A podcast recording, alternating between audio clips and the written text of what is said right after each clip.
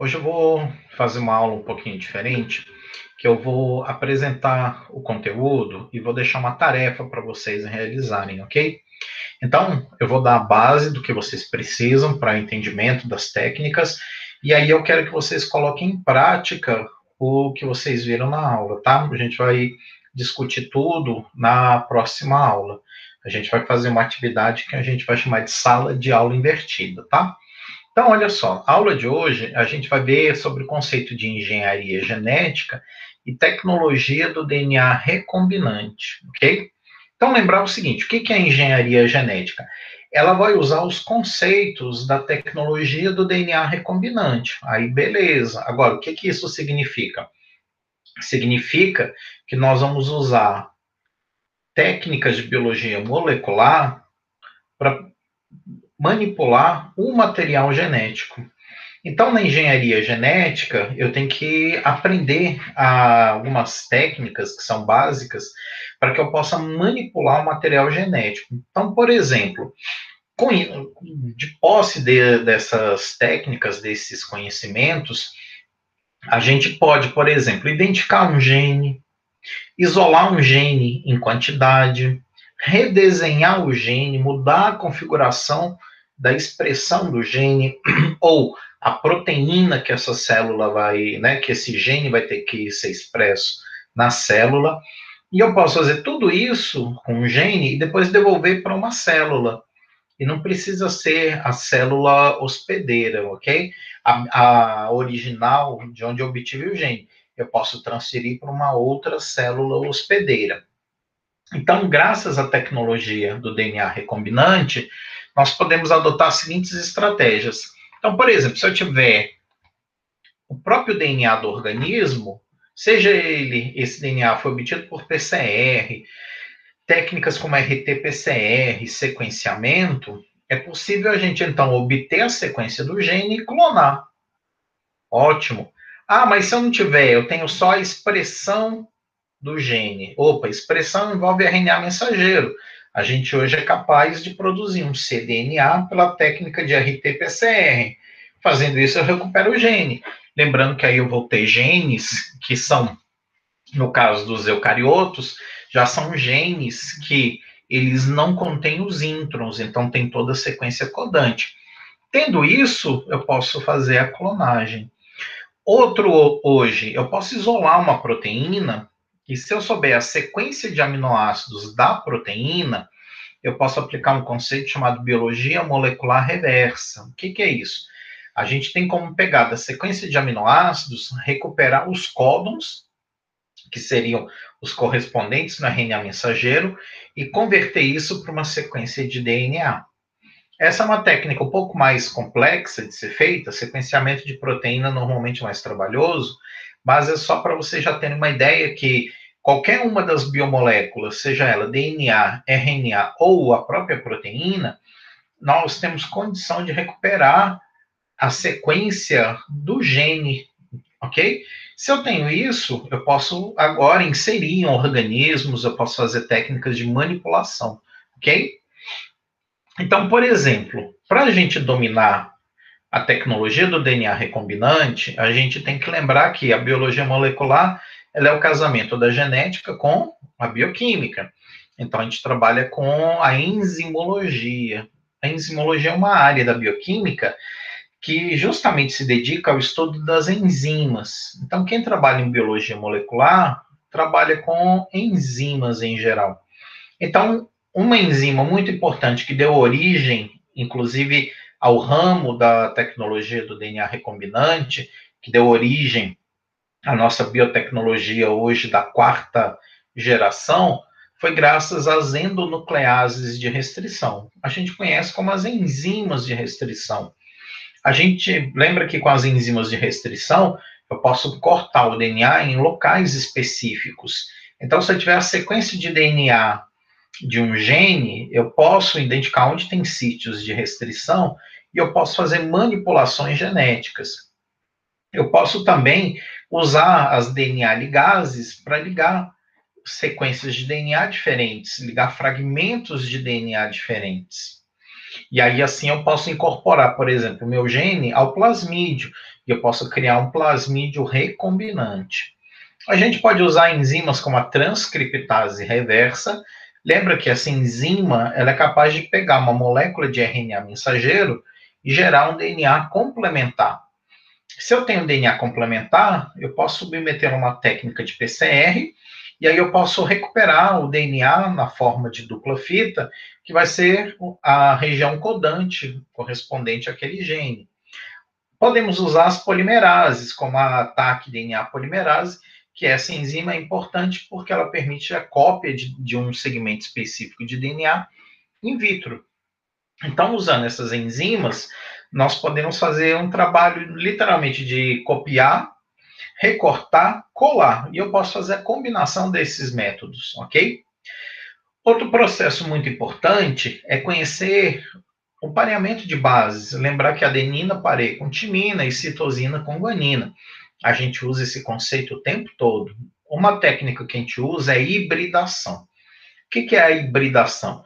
Eu posso fazer com que sequências de DNA ou cadeias de DNA de origens diferentes, elas possam se unir. Mas para eu pegar cadeias de DNA de origens diferentes e elas possam ser unidas, eu só posso fazer isso mediante o pareamento das bases, ok? Então, independente do organismo, o princípio do Watson e Crick, eles vão sempre seguir que uma purina pareia com uma pirimidina, ou seja, adenina pareia com timina, citosina com guanina. Pelo método da hibridação, eu posso criar moléculas de DNA híbridas. E aí eu posso fazer isso aqui, ó, como está marcado, a combinações de novas moléculas de DNA, ok? Então, ó, as enzimas de restrição que a gente já tinha visto. Então, a gente sabe que as enzimas de restrição, elas vão reconhecer sequências específicas de DNA e vão cortar. Aí lembra que tem cortes, enzimas que cortam de forma abrupta ou forma adesiva. Isso é característico de cada enzima. Então, aqui um exemplo: a enzima pode cortar esse trecho e separar esses fragmentos. E aí, por eletroforese, eu posso selecionar o fragmento do meu interesse, vamos imaginar que seja esse aqui do meio, ó, e eu posso recuperar esse fragmento de DNA em um gel de agarose, em um gel de eletroforese, ok? As ligases, o que elas vão fazer? Assim como a EcoR1 pode cortar moléculas de DNA diferentes, mas aí o que elas têm em comum? O sítio para EcoR1, pelo pareamento, lá pela hibridação, as cadeias estão aqui pareadas, só que eu tenho que reconstituir a minha ligação fosfodiéster, porque lembra que a enzima de restrição, ela rompe a ligação fosfodiéster. Agora, por meio das ligases, é como se elas fossem umas colas bioquímicas que elas podem refazer ligação fosfodiéster entre cadeias de DNA diferentes. E aí eu posso criar uma cadeia nova, uma, eu posso fazer uma nova combinação de cadeias de DNA de origens diferentes, ok? Lembrando, as polimerases, elas podem pegar uma sequência de DNA, e se eu tiver o primer para uma região específica desse DNA, eu posso fazer a amplificação. Eu posso fazer a síntese das cadeias de DNA, ok? E aí, lembrando, ó, o que eu falei da hibridação, eu posso pegar uma molécula de DNA de uma origem diferente dessa outra molécula e posso colocar essas moléculas para fazer empareamento aqui, ó. A gente usa também esse conceito da hibridação quando eu quero detectar uma sequência de DNA específica em um genoma. O conceito da hibridação também é muito usado lá na, na PCR em tempo real, quando a gente usa aquela sonda Tacman. Aqui é um exemplo, como se fosse uma sonda Tacman, ela tem que hibridar, ela tem que reconhecer um local específico. Aí, a hibridação é importante que a gente está explorando o conceito do pareamento das bases, ok? Então, maravilha, que aí a gente vai seguir, não pode esquecer que adenina pareia com timina, citosina pareia com guanina, ok? A gente também tem que usar transcriptase reversa. Lembra que transcriptase reversa é uma enzima obtida de retrovírus, e essa enzima ela é capaz de fazer o seguinte processo. Lembra que o RNA mensageiro de eucarioto tem a cauda poliar. Eu posso usar um primer de politiminas que vão parear com a cauda poliar E a minha transcriptase reversa sintetiza uma cadeia de DNA. Essa cadeia de DNA a gente vai chamar de cDNA, que é um DNA complementar. Uma vez sintetizado esse DNA, eu não preciso mais do RNA. Eu posso degradar esse RNA e aí, agora, com essa única cadeia, eu posso submeter aos ciclos da PCR, usando primers que sejam específicos para detectar qual RNA mensageiro que eu desejo amplificar. E aí eu consigo recuperar a minha cadeia de DNA na forma dupla fita. Então, olha que legal, a gente sai de um RNA fita simples e ao final da técnica eu tenho um DNA dupla fita, ok? Isso é importante para a gente fazer a clonagem molecular. Na clonagem molecular, como está ali, ó, é uma construção de moléculas de DNA recombinantes e da sua propagação, ou seja, da sua multiplicação em células que permitem a seleção desse DNA recombinante. Aí nós vamos usar as bactérias. Uma bactéria que a gente usa muito é a E. coli, que a gente conhece o genoma da E. coli e hoje domina muito a genética da E. coli. A E. coli vai servir como se fosse uma máquina de Xerox, entre aspas, para tirar cópias daquela molécula de DNA que eu modifiquei, ok? Porque é mais prático sintetizar a molécula de DNA dentro de um organismo vivo. A PCR não tem eficiência para copiar trechos muito grandes. Em média, são, são é, moléculas de DNA que têm em torno de 1.500 pares de bases, ok? Então, nós vamos ter uma limitação aí. Agora, é importante o seguinte: essa molécula de DNA que sofreu a manipulação genética, nós vamos chamar de um DNA de interesse. Pode ser algum gene que tem interesse biotecnológico, por exemplo. Essa molécula não dá para inserir ela diretamente numa bactéria, porque ela se degrada. O que, que é possível fazer? Eu posso pegar meu DNA de interesse e ligá-lo a uma molécula que é um vetor. Esse vetor é um plasmídio. Então, o plasmídio também é uma molécula de DNA. Que eu posso ligar ao, a molécula de DNA do plasmídio uma molécula que seja um, um gene do meu interesse, ok? Aí eu vou criar uma molécula de DNA recombinante. Eu vou multiplicar essa molécula de DNA em bactérias. Depois eu posso retirar essas moléculas e agora eu posso transferir definitivamente para o meu organismo, para a minha célula hospedeira. Aí eu posso transformar outra célula bacteriana, se for do meu interesse, célula animal, célula vegetal, uma célula de fungo, protozoário, qualquer organismo, tá? Então guarda que a clonagem molecular, ela precisa ter uma passagem nas bactérias, que essas bactérias têm como função aumentar o número de cópias desse plasmídio.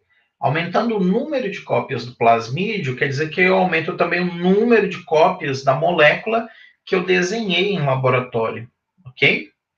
Então vamos entender isso aí, ó. Então, por que, que a gente usa o plasmídio? Porque ele é um DNA extra-cromossomo. Então, além do cromossomo, como está representado aqui, ó, da bactéria, a gente tem do plasmídio. Qual é a importância? Esse DNA tem uma natureza autorreplicante, ele se replica de forma autônoma. Então, independente se o cromossomo bacteriano está se replicando, o plasmídio ele se replica de forma independente. Normalmente, eu posso encontrar de 10 a 12 cópias de um mesmo plasmídio dentro de uma bactéria.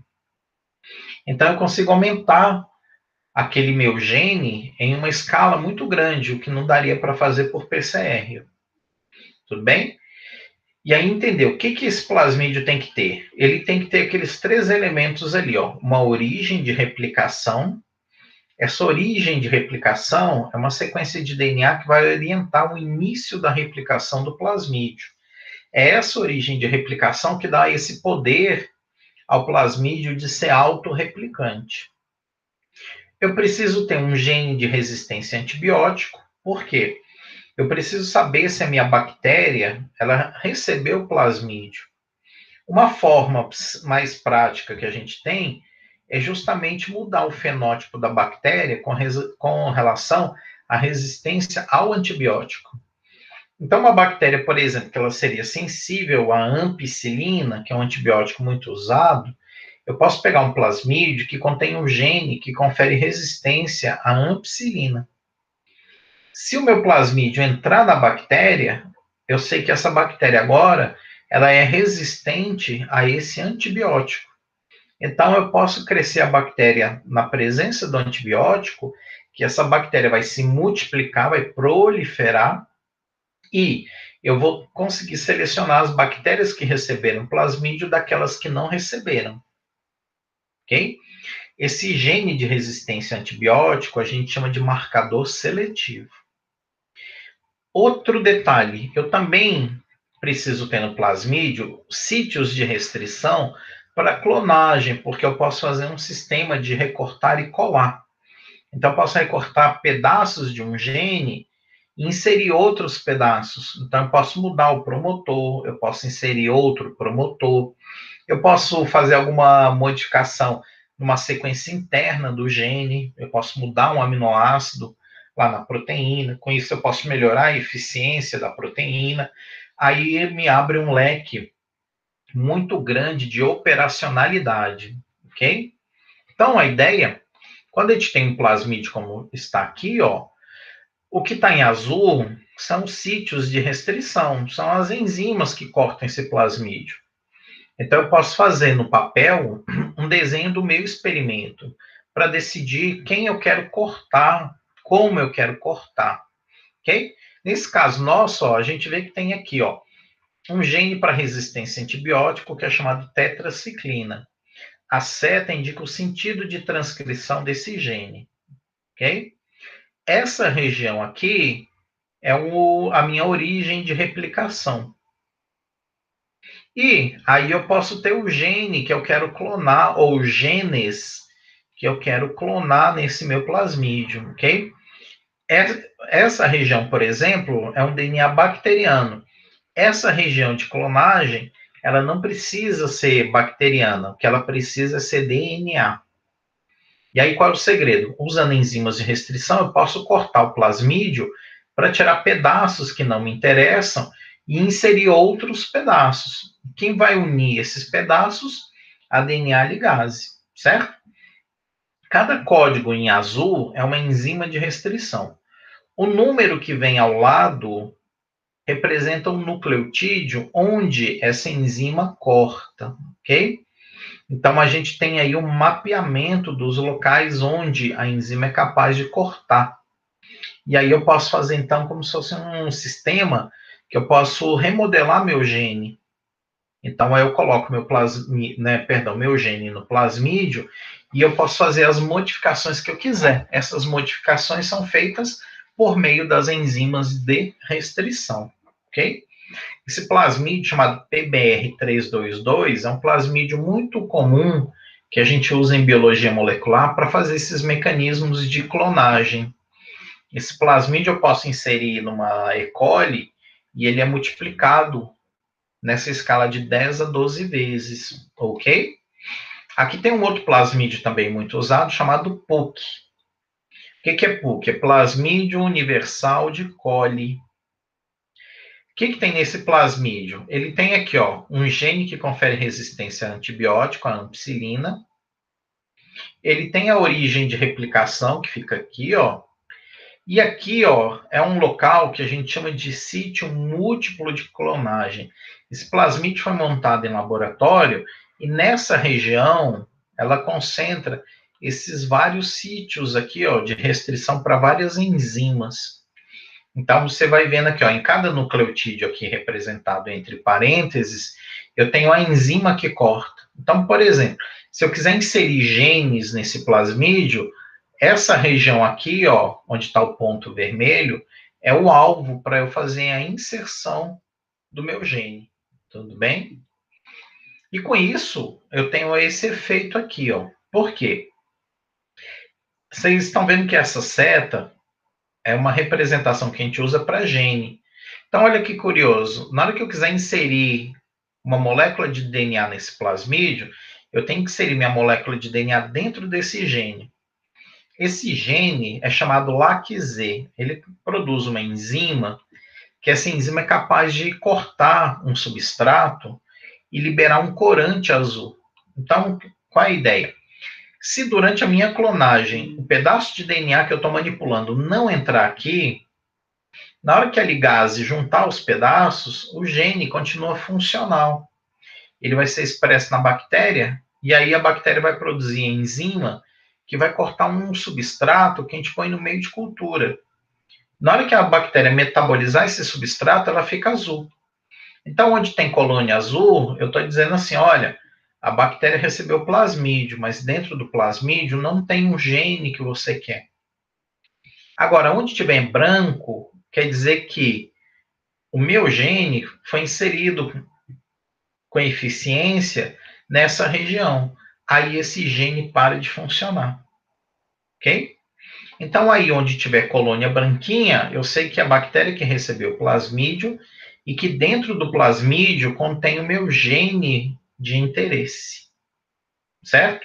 Porque olha só, o tanto de bactéria que foi transformada, mas vocês estão vendo que nem todas elas acabam refletindo essa questão do gene estar tá ligado no plasmídio. Por quê? Esse é um processo super trabalhoso e o rendimento dele é muito baixo, ok? Muitas vezes vocês vão ler nos livros e aí passa uma sensação que a gente faz isso aqui em cinco minutinhos, é tudo certinho, funciona, que é uma maravilha. Aí é que eu queria que vocês vissem, olha, nem sempre dá certo. Aqui você vê que tem mais colônia azul do que branca. Mais colônia azul quer dizer que o plasmídio não, não no plasmídio não foi inserido o gene de interesse deu algum problema, não funcionou. Onde está em branco é que funcionou, ok? Então, se eu quiser buscar meu gene, eu vou procurar as colônias brancas de bactérias, ok? É aqui que está a minha construção, que a gente chama, que é o gene modificado inserido no plasmídio.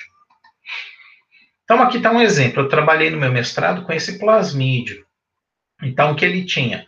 Ele tinha um promotor para fungo, lembra a função do promotor, a região codante, que era para produzir uma proteína fluorescente, e tinha, e tinha uma região de terminador para justamente controlar o término da transcrição.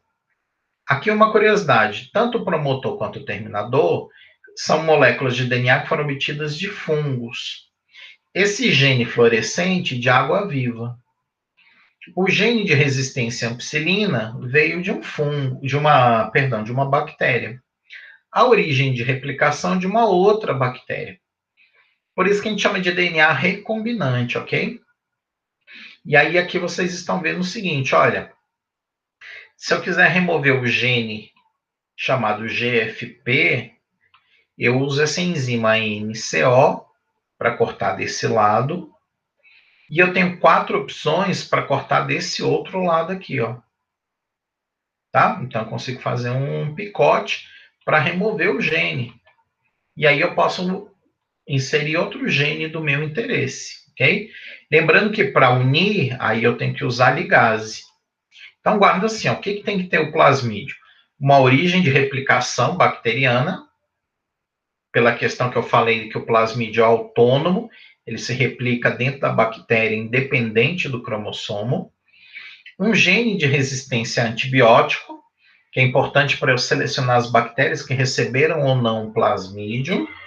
E o meu gene de interesse, que tem aplicação biotecnológica. Ok? Então, a ideia é que a gente pode fazer um mecanismo que eu posso, usando as enzimas de restrição, elas podem cortar o DNA e aí eu posso inserir meu gene de interesse aqui, ó. E se eu quiser, eu posso tirar esse gene para colocar outro no lugar. Tudo bem? Então, é um mecanismo que a gente pode fazer um Ctrl X, depois a gente pode fazer um Ctrl V. Então, é como se estivesse editando um texto. Um processo importante é também quando a gente quer trabalhar com um gene de eucarioto. O que, que a gente faz? A gente tem duas opções. Se eu souber onde esse gene fica no genoma, eu posso tentar usar enzimas de restrição, como tão, estão representadas aqui, que elas vão tentar fazer o quê? Elas vão tentar fazer o corte ops, dessas regiões aqui, ó. Tá? Aí, recortando, eu liberei o fragmento de DNA contendo o meu gene, que está marcado aqui no, no, nesse rosa, certo? Agora, o que eu tenho que fazer? Esse gene, eu tenho que fazer cópias dele. Aí é hora de inserir no plasmídio. Um detalhe importante. A enzima de restrição aqui, ó, para cortar, foi selecionada a EcoR1. É muito importante que, na hora de cortar o meu plasmídio, eu também consiga usar a mesma enzima EcoR1. Porque as extremidades são compatíveis, ó, para fazer aquele conceito da hibridação, para conseguir parear certinho adenina com timina, citosina com guanina. Conseguindo isso, eu vou ligar o plasmídio usando a minha enzima ligase. Criei meu DNA recombinante. Agora eu posso introduzir essa construção em bactéria, mas temos um problema, nem todas as bactérias recebem o plasmídio. Isso é um problema que a gente não consegue controlar, ok? Como é que eu faço para saber qual bactéria recebeu plasmídio? Eu ponho a bactéria para crescer no meio de cultura contendo um antibiótico. Então, por exemplo, como eu mostrei aqui, ó, eu usei ampicilina. Então, a ideia é que aqui codifica uma enzima que degrada esse antibiótico. Então, quando eu fizer a minha estratégia de clonagem, o meu meio contém a ampicilina. O que eu espero? As bactérias que estão marcadas aqui em rosa, como elas receberam plasmídio, elas têm o gene que codifica a enzima. Então, essas bactérias vão conseguir inativar o antibiótico e se multiplicar. As outras vão morrer, ó. Aí eu fiz uma seleção. O que, que eu posso fazer agora? Crescer essa bactéria no meio de cultura, contendo antibiótico, para aumentar a quantidade da bactéria, que aqui eu fiz a seleção. Aqui eu vou fazer a multiplicação. Tudo bem? E aí eu posso extrair o plasmídio para usar ele, ok? Então aqui só para reforçar, como é que eu consigo obter o meu inserto? O que, que é o inserto? É a molécula de DNA que eu quero trabalhar. Pode ser por PCR, pode ser por RT-PCR, pode ser por enzimas de restrição, certo? Aí eu consegui obter. Eu transfiro para o meu plasmídio, que está aqui. E aí, agora, lembrando o seguinte: por que, que eu tenho que crescer aqui no, no meio sólido? É porque a minha estratégia para selecionar as bactérias que receberam plasmídio. Ok? Cresço no meio líquido para multiplicar, e aí eu vou ter uma fração enriquecida de plasmídio. E agora, esse plasmídio, ele vai ser inserido no meu organismo hospedeiro, que aí pode ser um animal, uma planta, um organismo qualquer, certo? Aqui é um exemplo do que acontece por, né, por ilustração com a obtenção da insulina. O que, foi feito? É, se procurou lá no pâncreas a fonte de material genético que pudesse chegar até a proteína insulina. Lembra que se eu tenho a proteína produzida, é porque aquela célula ela tem um gene funcional. Mas aí eu tenho que ver, olha, insulina é produzida em que tipo de animal? Né? Em que tipo de organismo? Como é animal, e principalmente pelo fato de ser eucarioto, a gente tem restrição com relação à estrutura genética da insulina. Então, não posso isolar diretamente do genoma de uma célula, ok? Então, preciso fazer uso de um local que produza a insulina, no nosso caso, o pâncreas. Eu vou obter a molécula que gera a informação para sintetizar a proteína insulina, recupero ela na forma de DNA e vou conectá-la a um plasmídio. E aí eu vou inserir nas, em bactéria. Lembrando que a bactéria que recebeu plasmídio, normalmente no plasmídio está associado um gene que confere resistência a antibiótico. Ok? A que não recebeu, ela vai ser perdida. Fechou? Não vou dar muitos detalhes por enquanto, porque uma tarefa que eu vou querer da aula de hoje é justamente vocês montarem para mim como seria um esquema para fazer a clonagem da insulina, do medicamento em si, ok? Porque hoje toda insulina produzida, ela vem de natureza recombinante. Ela vem justamente de manipulação genética, ok? Então, olha só, além da insulina, é possível usar, por exemplo, essa proteína chamada GFP, que até eu já mostrei em aulas anteriores ela. Aqui, por exemplo, são bactérias que tiveram modificação genética do próprio gene da GFP. Então, aqui são bactérias que tão, estão expressando modificações genéticas dessa proteína, certo? A GFP é obtida diretamente de selenterados, água viva. O que, que foi possível fazer? Isolar o gene para se manipular. Só que o gene na natureza, ele é produz a fluorescência verde. Em laboratório foi possível fazer manipulação genética do próprio gene, introduzir mutações para que o gene expressasse cores diferentes. Com isso, a gente abre um leque muito grande de estudos, desde desenvolvimento embrionário, identificação de célula tumoral, é, estudo de comportamento de células, ok? Então, abre um leque muito grande. Então, a natureza nos ofereceu verde. A gente, por meio da manipulação genética, gerou as demais cores, ok? Que é um projeto que o pessoal chama do projeto arco-íris. Aqui é o gene original, certo? O resto são modificações genéticas aqui, ó, para a gente poder trabalhar. E aí tem exemplos aqui de transferência desse gene para organismos que são diferentes da água viva, certo? Qual a importância do uso da GFP? É porque ela é importante para mostrar a possibilidade de transferência de genes para determinados organismos. A gente pode ver que o fenótipo dos organismos, o fenótipo original da espécie não é modificado. E muito pelo contrário, você faz um acréscimo de um gene que dá essa característica fluorescente. Uma vantagem desse gene é que ele não compromete a sobrevivência do, do organismo, ok? Ele não gera nenhum produto tóxico. Então, a proteína, quando é expressa numa célula, permite que a célula seja identificada pela fluorescência tá? Isso aí a gente vai chamar de prova de conceito. É quando a gente quer transferir um gene, mas não sabe quais, são a, assim, os, a, os, as reais características que esse gene pode alterar. Então, usa muito a GFP para mostrar a possibilidade de clonagem. Aí, por exemplo, é importante para mostrar que um, o promotor que foi usado se expressa bem nesses organismos, ok? Porque se eu quero expressar um gene em bactéria, eu tenho que usar um promotor do mesmo sistema procariótico. Se eu quiser expressar um gene em um organismo, como uma planta, eu tenho que ter promotores que sejam expressos em planta. Tudo bem?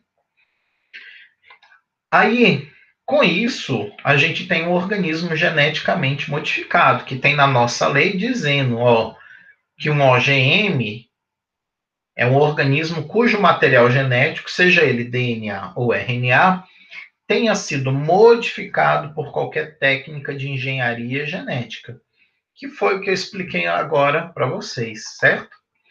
Então, ó, agora o que não se inclui é, na categoria de OGM é qualquer organismo resultante de técnicas que impliquem a introdução direta de material genético desde que não envolva a utilização de moléculas de DNA ou RNA recombinantes, ok? Então, se eu introduzir um DNA recombinante, aí você tem a questão do organismo geneticamente modificado, ok? Que é a nossa lei. Então, olha só. Então, nós vimos lá que, olha, eu tenho que dominar a tecnologia do DNA recombinante para conseguir identificar o gene, isolar ele, modificá-lo, reintroduzi-lo. Aí eu tenho que ter conhecimento daquelas técnicas de biologia molecular, certo? Então, entender lá a função das enzimas, entender a função de uma sonda, entender a função de um primer. Que com isso eu faço as manipulações genéticas, ok? Ótimo. Aí eu vou fazer a minha clonagem molecular, que eu vou multiplicar esse organismo, né? Multiplicando o organismo, automaticamente está multiplicando o meu gene que foi introduzido no plasmídio. Aí agora eu vou retirar esse plasmídio enriquecido e eu vou transferir definitivamente para o meu organismo hospedeiro, hospedeiro final. Esse processo, essa técnica para inserção do gene, a gente vai chamar de transformação, tá? Então, por exemplo, aqui nessas fotos, vocês estão vendo exemplos de transformação.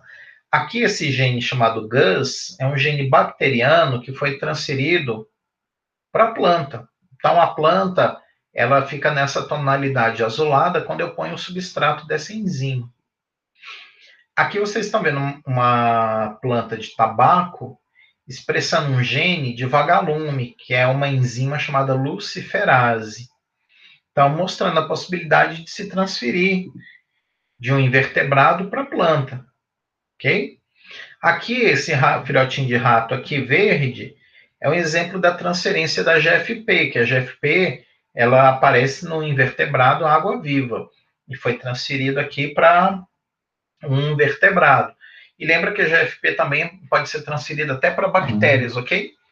E esses genes todos, eles podem ser transferidos também para bactérias ou qualquer outro organismo, desde que eu monte lá no plasmídio, colocando o meu gene de interesse sob controle do promotor e terminador, que permitam que esse gene seja expresso lá naquele organismo hospedeiro. Tá claro isso? Então, a inserção desse gene na célula hospedeira eu vou chamar de transformação. Existem vários métodos para transformar procariotos e eucariotos. Então, vou explicar os principais para vocês entenderem como nós chegamos na transgenia, ok? Depois eu fecho esse conceito transgenia com vocês. Então, olha só. Uma forma é usar uma técnica chamada choque térmico. O que, que consiste o choque térmico? A gente vai pegar a bactéria e vai colocá-la junto ou dentro de uma solução de cloreto de cálcio. Junto com o cloreto de cálcio, que a gente vai pôr a bactéria dentro da solução de cloreto de cálcio. A gente vai pegar a bactéria com cloreto de cálcio e vai colocar num tubinho e colocar num gelo. Qual é a ideia? A baixa temperatura diminui a fluidez da membrana. O cloreto de cálcio, ele cria poros na membrana, ele abre buracos mesmo na membrana. Então, o cálcio, quando abrir o poro e a baixa temperatura, não vai deixar com que o poro se feche, que os fosfolipídios ficam reduzidos em mobilidade. Então, esse poro permite agora que, quando eu colocar o plasmídio do lado de fora, no meio extracelular, esse plasmídio passa por difusão através do poro e vá para o citoplasma da bactéria. Ok? Só que eu não posso deixar esse poro aberto indefinidamente, eu tenho que fechá-lo. Aí é a hora de dar o choque térmico, que eu vou tirar rapidamente, quase que instantaneamente, a minha bactéria que estava lá no banho de água e gelo a 4 graus Celsius, vou passar para um banho Maria 42 graus Celsius. Com esse choque térmico, eu fecho o poro.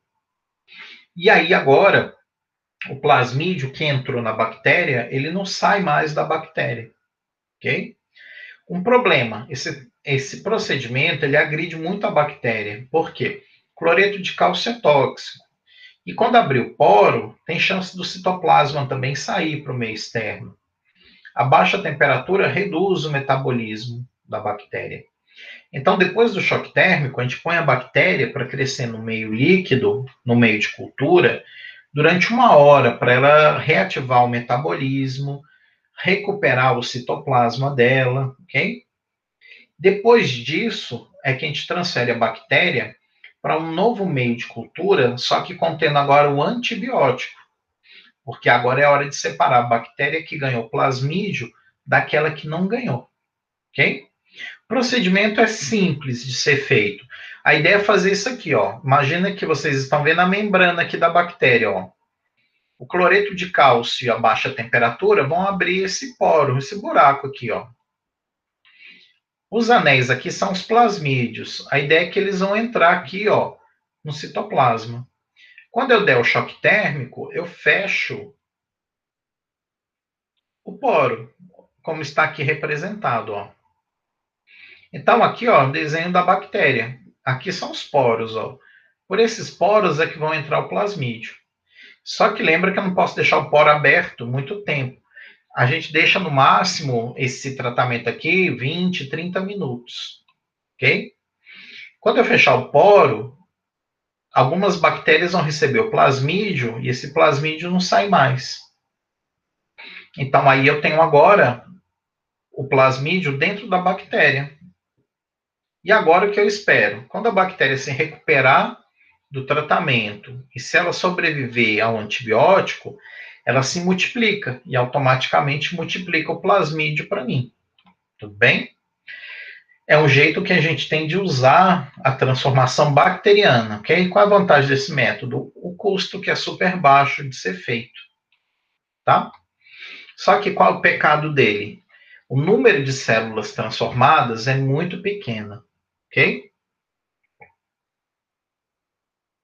Então, infelizmente, a gente não consegue recuperar uma quantidade alta de bactérias.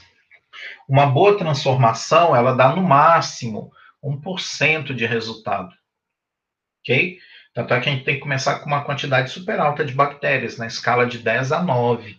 Você tem que ter pelo menos um bilhão de bactérias para recuperar algumas centenas. Fechou? Então, ótimo. Agora, tem um outro método, que agora é o problema. É o método caro, mas ele é de alta eficiência, chamado eletroporação. O que, que é eletroporação? Eu vou dar um choque elétrico na bactéria.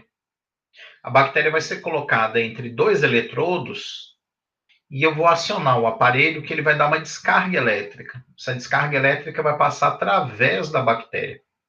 Ok? Só que nesse método eu não uso mais o cloreto de cálcio, ok?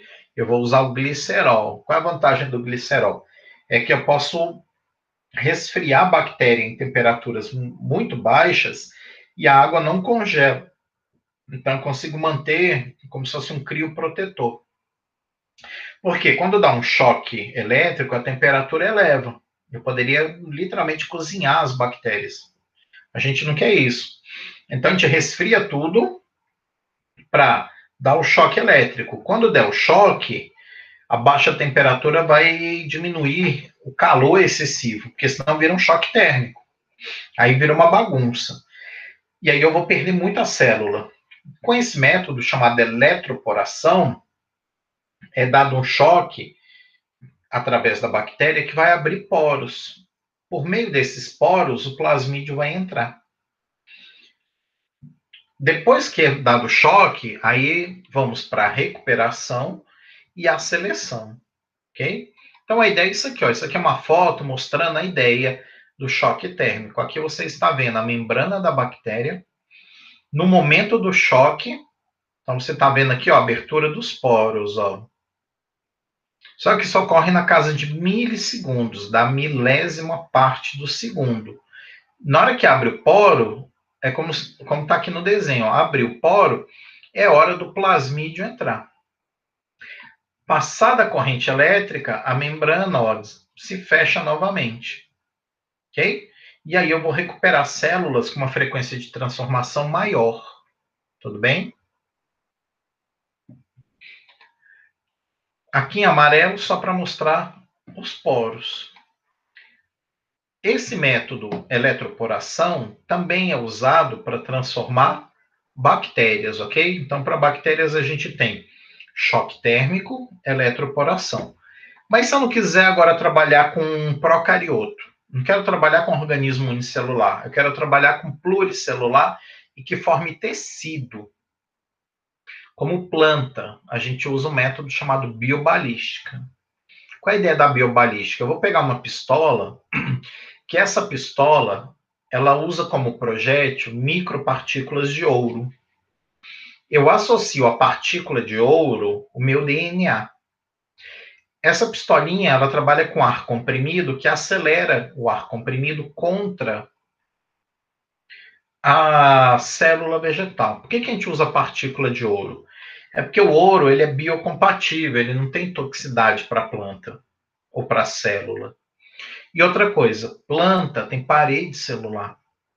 Então eu preciso ter um, alguma molécula que seja capaz de romper a parede celular para levar o DNA até o citoplasma, ok? Quando é dado tiro assim, ó, na folha da planta, a ideia é que a partícula de ouro vai atravessando o tecido e por onde vai passando a partícula de ouro, o DNA vai sendo espalhado. Eu posso pegar essa folha, cortá-la em pedaços e usando hormônios específicos eu consigo recuperar a planta por completo. E aí eu tenho os clones, aí eu vou selecionar qual é a planta que recebeu o meu plasmídio, ok? Então, é um método que é usado para transformação de organismos que possuem tecidos. Essa técnica pode ser usada para transformação de plantas ou tecidos de animais, ok? Só que ela tem mostrado mais sucesso na transformação de plantas. Tudo bem? Então tá aqui, ó. A ideia é que é dado literalmente um tiro contra a célula. As micropartículas de ouro vão estão revestidas com DNA e elas vão entregar o DNA lá na célula vegetal, ok? Agora, a gente também pode transformar animais. É uma técnica chamada microinjeção. Como é que funciona a microinjeção? A base dela é muito semelhante à fertilização in vitro. Eu vou pegar um gameta feminino e vou introduzir o gameta masculino no gameta feminino. Aí eu espero ter o pronúcleo feminino, né? No caso, perdão, aqui o pronúcleo masculino, o pronúcleo feminino. Nesse mecanismo, na hora que esses núcleos vão se fundir, é possível introduzir aqui DNA. Então, a agulha eu posso usar primeiro para introduzir o meu espermatozoide, depois introduzir o plasmídio. Na fusão dos núcleos, é a hora que esse plasmídio é incorporado ao material genético do organismo. Como, quando chegar na fase de mórula, é possível separar essas células e implantar essas células em animais diferentes. E aí eu posso ter vários animais, e aí eu posso descobrir quem são os transgênicos. Como é que eu faço isso? Coleto uma amostra de tecido dos animais, extraio DNA e faço PCR usando primers que sejam capazes de detectar o gene que foi introduzido. Aí, por exemplo, dos quatro ratinhos aqui, ó, positivo para o C e D. O C e D são ratinhos transgênicos. Tudo bem? Então, a ideia aqui, você vai pegar gameta feminino, vai introduzir o gameta masculino e o plasmídio. Na fusão dos núcleos, esse plasmídio é incorporado ao material genético do novo ser. E esse organismo, a gente espera que expresse o gene do interesse. Tudo bem? Uma outra técnica também que é usada para planta é a utilização de uma bactéria chamada agrobacterium. O que, que faz essa agrobactéria? É uma bactéria que ela tem uma capacidade muito curiosa. É uma bactéria que é capaz de produzir tumor em plantas tá? Como é que essa bactéria é capaz de induzir a, a formação de tumor numa planta? A própria bactéria, chamada agrobacterium, ela naturalmente tem um plasmídio. E esse plasmídio, essa bactéria consegue transferir para o núcleo de uma célula vegetal. O que, que é transferido? É um gene que induz a produção de hormônios que vão estimular o crescimento da planta em algum local. E aí vai formar uma espécie de um tumor. É um local onde a bactéria usa como um sítio de alimentação. O que, que os pesquisadores descobriram? Descobriram que nesse plasmídio tem um gene que induz esse processo de virulência, ou seja, que provoca o tumor nas plantas. Qual foi a atividade dos pesquisadores? Olha, usando a enzima de restrição, eles removeram o gene que provoca a virulência. E aí o que, que eles fizeram? Eles, depois que cortaram aqui, esse plasmídio, quando é transferido para a planta, ele não tem como induzir mais a, a formação de um tumor. Mas agora eu posso introduzir um gene do meu interesse.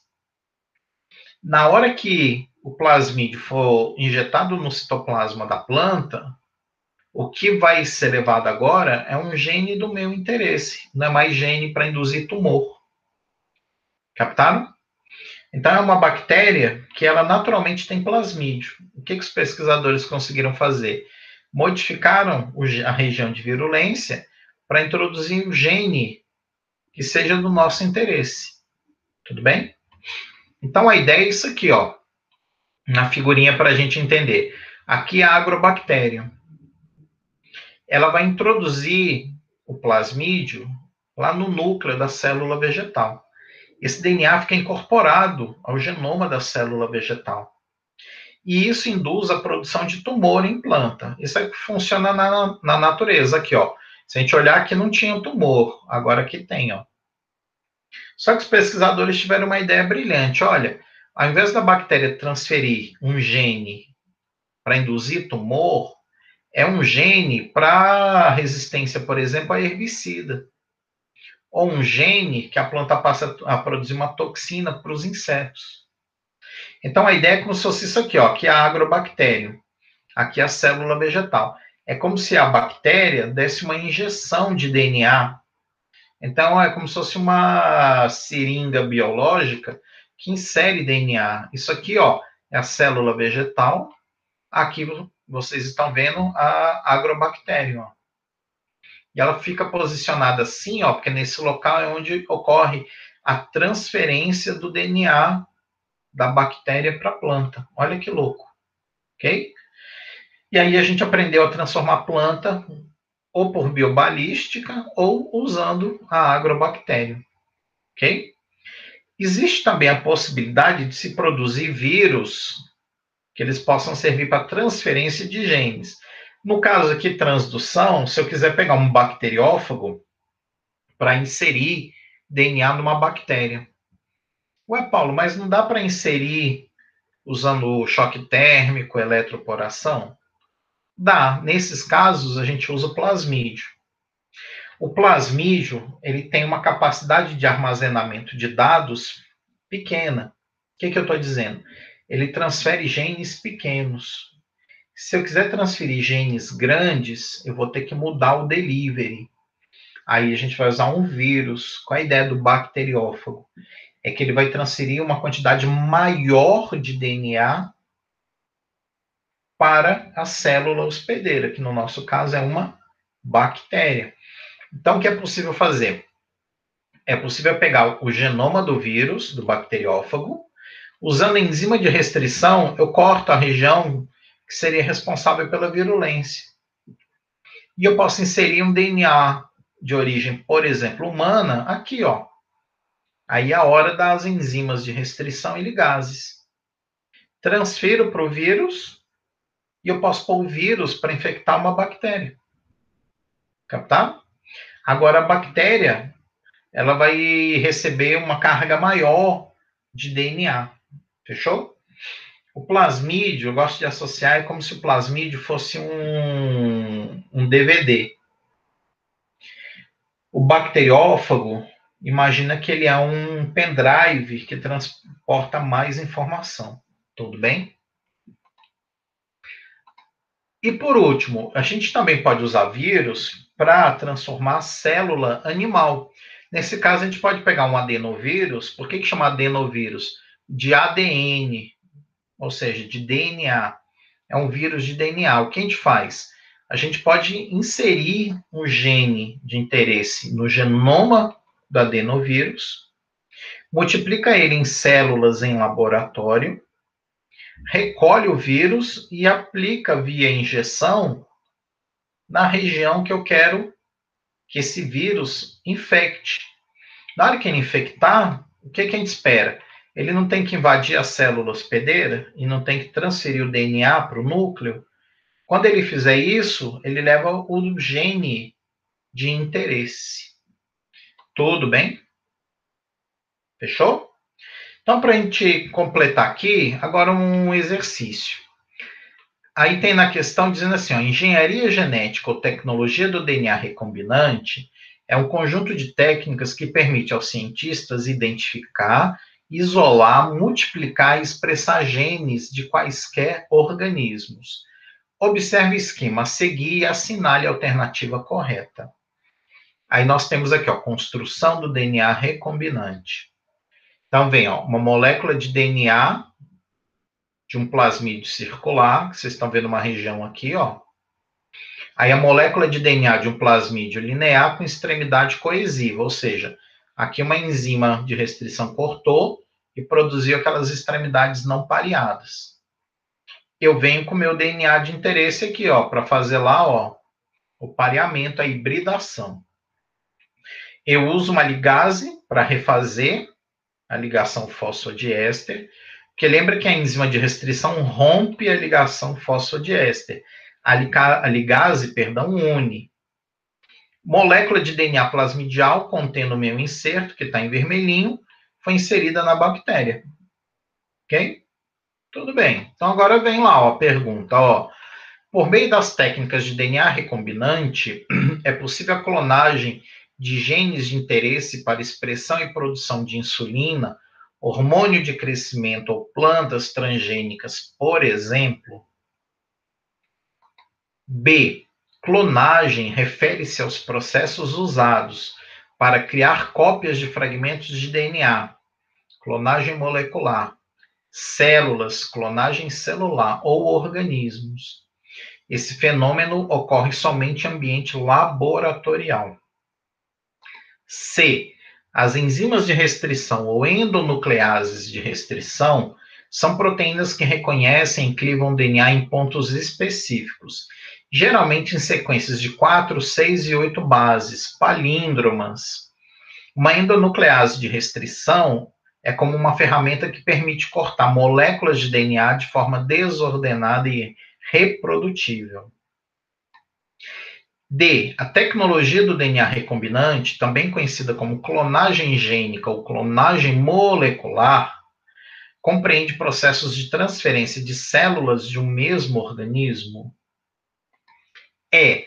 A geração de moléculas recombinantes para clonagem molecular não deve ser diferenciada daquelas obtidas por outros processos, como, por exemplo, o de crossing over, que ocorre entre cromossomos homólogos de eucariotos. Eu não vou dar a resposta certa agora. Vocês vão fazer uma tarefa para mim, ok? Na verdade, serão duas. A primeira é a seguinte: eu vou postar para vocês um, uma, um Google Doc, onde eu vou colocar as letras de cada questão e vocês vão me dizer quais são as questões certas ou erradas e a que foi errada, você vai justificar. Tudo bem? Então, vocês vão justificar as erradas. Tudo bem? Depois vocês vão para uma segunda tarefa. Eu vou querer que vocês montem um esquema explicando como o gene da insulina foi clonado em bactérias. Tudo bem? Eu vou deixar lá na sala de aula tudo isso. Mas hoje eu quero que vocês façam uma atividade diferente, tudo bem? Na aula seguinte eu vou retomar isso aqui para a gente trabalhar melhor, tirar dúvidas, ok? Mas eu quero que vocês treinem, tudo bem? Então, ó, bom trabalho para vocês e a gente se encontra na próxima aula. Tchau!